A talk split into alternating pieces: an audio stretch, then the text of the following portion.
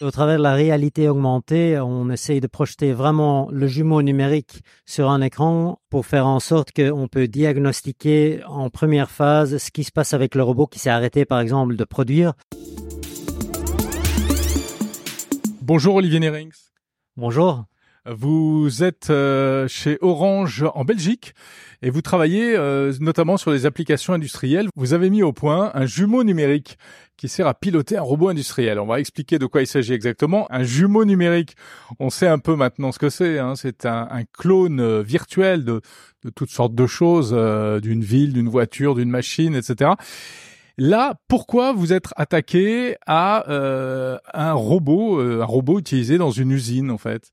Oui, premièrement, on parle de jumeaux numériques, mais effectivement, il y a plusieurs applications dans la partie jumeaux numériques en soi, comme vous venez de mentionner.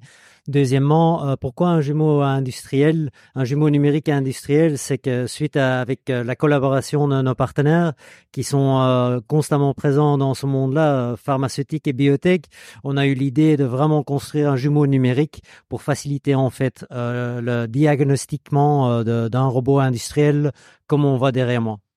C'est-à-dire que l'idée, c'est de piloter à distance un robot qui se trouve à un endroit très difficile d'accès, en fait. Oui, tout à fait. Hein. On sait de nos partenaires aussi que, en fait, ce genre de robot se trouve souvent dans une salle blanche ou zone stérilisée, qui complique en fait l'accès aussi. Deuxièmement, les sociétés pharma et biotech, ben, ils sont très exigeants au niveau de la confidentialité euh, des, données. Et effectivement, il y a aussi le, temps de trajet des techniciens qui peut être assez long pour résoudre un problème qui peut être résolu euh, assez facilement.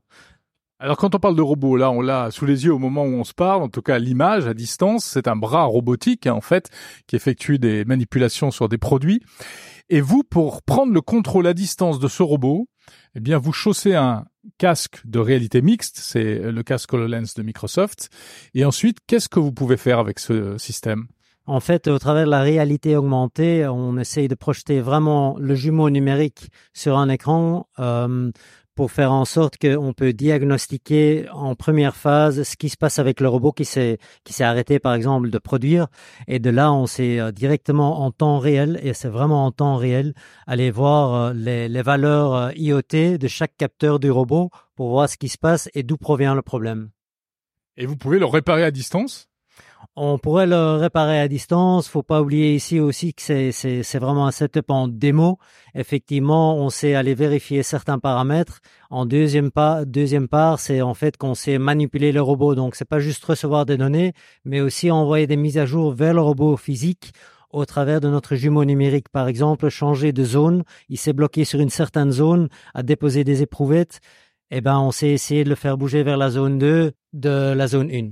Alors vous, ce que vous voyez en fait, euh, c'est donc une image virtuelle du robot, hein, mais au moment où vous effectuez les actions, eh bien, euh, je sais pas quelques centaines de kilomètres de là, par exemple, euh, eh bien le bras robotique va faire exactement la même chose. Eh ben de là aussi ma remarque tout au début qu'il y a plusieurs applications d'un jumeau numérique. Dans notre cas, c'est vraiment important que c'est du temps réel parce qu'on l'effectue aussi sur la 5G standalone ou la 5G native. Premièrement, deuxièmement, moi en tant qu'opérateur, si je manipule mon robot, je veux directement voir l'impact sur mon robot physique aussi. Donc c'est tellement important que l'aspect temps réel est primordial Je vais vous poser une question naïve. Euh, Qu'est-ce que ça apporte de plus que par exemple un système, je sais pas, si vous aviez un boîtier télécommandé pour le piloter à distance, ce robot, et puis euh, une caméra pour surveiller euh, ce que vous êtes en train de faire, on n'aurait pas le même résultat à l'arrivée? On n'aurait pas le même résultat. En effet, il faut d'abord faire la mise en place aussi. Et effectivement, euh, ce qui est très important avec un jumeau numérique, et c'est vraiment une force aussi, c'est que, ok, ici nous on parle en temps réel, mais effectivement, j'aimerais bien aussi créer une expérience qui est partagée à un spécialiste. Les spécialistes, souvent, ils se trouvent pas en Belgique, parfois non plus en France. Donc, il faut téléphoner à un spécialiste qui se trouve par exemple en Allemagne, quand on peut dire qu'il sait accéder directement à distance dans la même séance où moi je me trouve, c'est vraiment une grosse force et il sait me donner euh, des avis, il sait me consulter ou regarder, etc. Donc ça m'épargne énormément de temps et effectivement le voyage du technicien spécialiste aussi. Est-ce qu'on peut imaginer un système comme celui-ci pour réparer, pour intervenir sur d'autres types d'équipements? Oui, bien sûr, hein, et même faire de la maintenance prédictive. Hein, donc, je disais, je parlais des différentes applications dans un jumeau numérique. On peut s'imaginer que on veut euh, vraiment déployer une grosse ligne de production, une nouvelle ligne de production, qu'on met d'abord dans un jumeau numérique qu'on balance plein de scénarios dedans et on en ressort le, meilleur scénario pour le, vraiment le déployer en, en vrai. C'est l'avenir de la, de la télémaintenance, ça, le jumeau numérique? C'est sans doute l'avenir euh, de, la maintenance et pas seulement de la maintenance. Hein. Euh, je parle, je donne de nouveau un exemple. On peut avoir un jumeau numérique d'une certaine zone dans une grosse ville qui pose des problèmes au niveau flux trafic. On peut s'imaginer qu'on fait un jumeau numérique de cette partie de la ville et on commence à balancer de nouveau plein de scénarios. On commence à supercharger en fait le jumeau numérique en soi pour en sortir le meilleur résultat du flux trafic dans cette ville-là. Et ce scénario-là, ben, on va le déployer en vrai. Oui, parce que moi je pensais que le jumeau numérique, euh, son intérêt principal, c'était de faire des, des simulations, c'est-à-dire qu'on teste sur la version virtuelle euh, ce qu'on peut pas tester en vrai. Tout à fait, mais nous on démontre aussi que c'est bien faisable en temps réel sur la 5G, donc euh, tout est possible et tous les, les, les, scénarios et les variants sont possibles aussi. Donc effectivement, quand on parle du jumeau numérique, on en parle beaucoup, on en dessus beaucoup, mais nous on l'a fait. Vous dites 5G, pourquoi la 5G Pourquoi ne pas simplement utiliser une connexion Wi-Fi euh, ou même filaire, euh, fibre plus câble, etc. Oui, tout à fait. Et c'est une c'est une question très pertinente et très importante aussi. Pourquoi la 5G standalone? C'est important à, mentionner aussi. Donc la 5G standalone, c'est la, la, la, vraie 5G entre guillemets. Hein. Euh... Exactement, tout à fait. C'est on, on le nomme aussi 5G native. Donc c'est avec le cœur 5G et la radio 5G. Pourquoi la 5G ben, Premièrement, et je parle pour notre cas euh, qu'on a effectué, la bande passante est très importante. Hein. Euh, derrière moi, on voit qu'un seul petit robot. Allez, il est pas si petit, il pèse 300 kilos, mais on peut s'imaginer toute une ligne de production de robots, 20 robots, 50 robots qu'on met dans un jumeau numérique. Au niveau volume et, et modèle 3D, c'est énorme.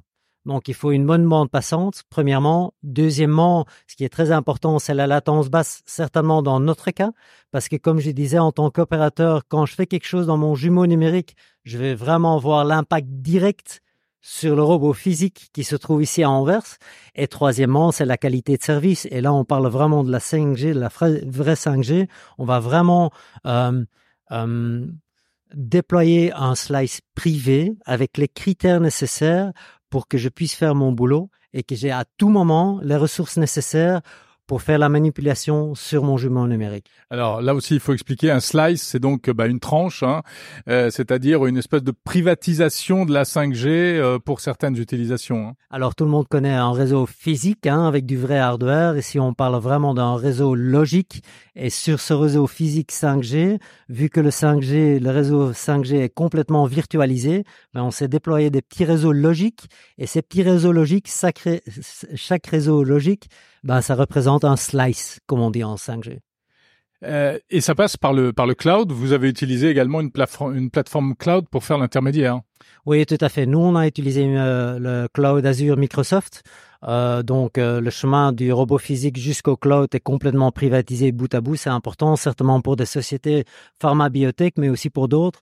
Deuxièmement, est-ce que c'est nécessaire d'utiliser Microsoft Azure? Non, pas du tout. On sait aussi utiliser euh, AWS, mais je crois que pour ces, ces sociétés comme pharma, biotech et d'autres, c'est très important qu'ils ont leur propre cloud aussi dans le edge chez eux, plus près de l'usine, ce qui signifie aussi ben, plus de sécurité et moins de latence. Merci beaucoup, Olivier Nerings, donc de Orange Belgique. Avec beaucoup de plaisir. Merci.